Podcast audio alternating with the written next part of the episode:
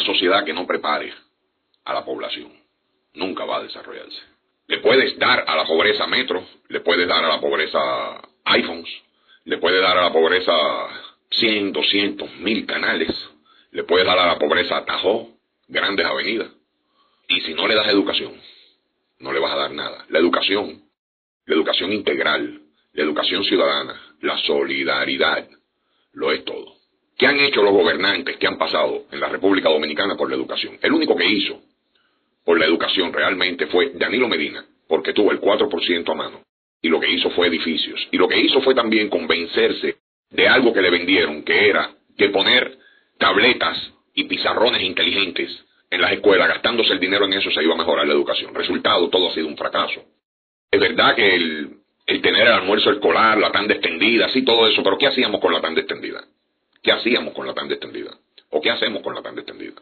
El sistema educativo es un error. El sistema educativo es un error y estuvo, y esa es mi crítica siempre, los gobernantes últimos que han pasado. Por eso a veces Leonel cae en eso. Restableció con Cuba las relaciones diplomáticas y fue un paso importante. No se llevó de la propia Cuba en crear al, al ser humano.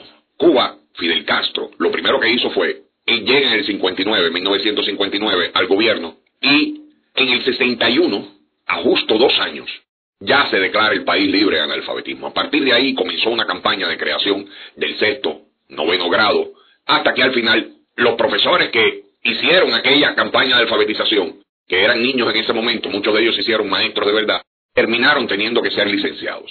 Cuba no ha avanzado más, todo el mundo sabe, por el, por el bloqueo impuesto y todas las consecuencias. Pero Cuba creó sus propias vacunas del COVID.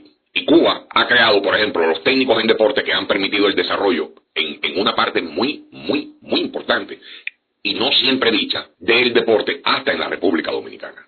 O sea, tú no haces nada con construir edificios y poner tabletas y laptops en las manos de los muchachos si tú no creas al ciudadano, si tú no inviertes en educación, en una educación que valga la pena, en una educación inclusiva, en una educación que eduque en lo ecológico, en una educación que eduque en la solidaridad. Desgraciadamente, todas mis críticas y mucho más a todos los últimos gobernantes que han pasado en la República Dominicana. El tema no es crear la universidad, el tema es crear al niño que va a llegar a la universidad.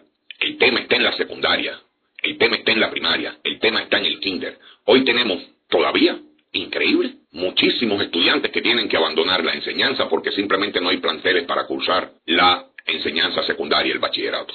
Se quedan en la primaria y después no hay planteles. La educación está en una perenne crisis que afectan también a los maestros.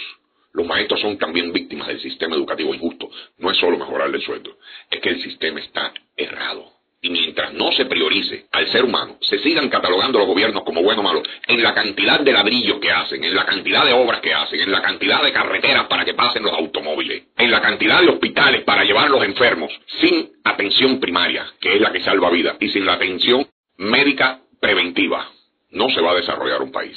Seguirá cada cuatro años la población votando por políticos que no tienen conciencia que el ser humano es el primero.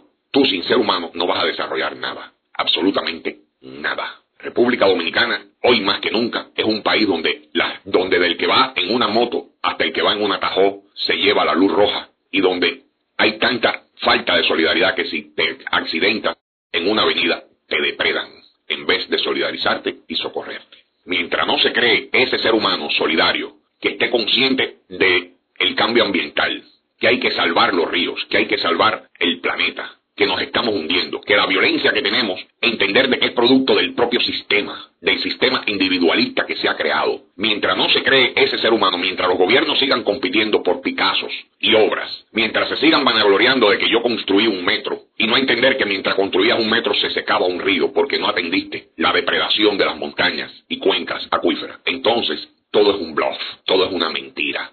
Mi nombre es Fernando Buitrago y es posible que tú estés de acuerdo o no conmigo. La pregunta es si tengo razón o no, independientemente quién sea tu líder. Si tienes algo de conciencia ciudadana, al primero que deberías exigirle es a tu líder. Le informó a usted Fernando Buitrago, 809-805-8343. A lo claro.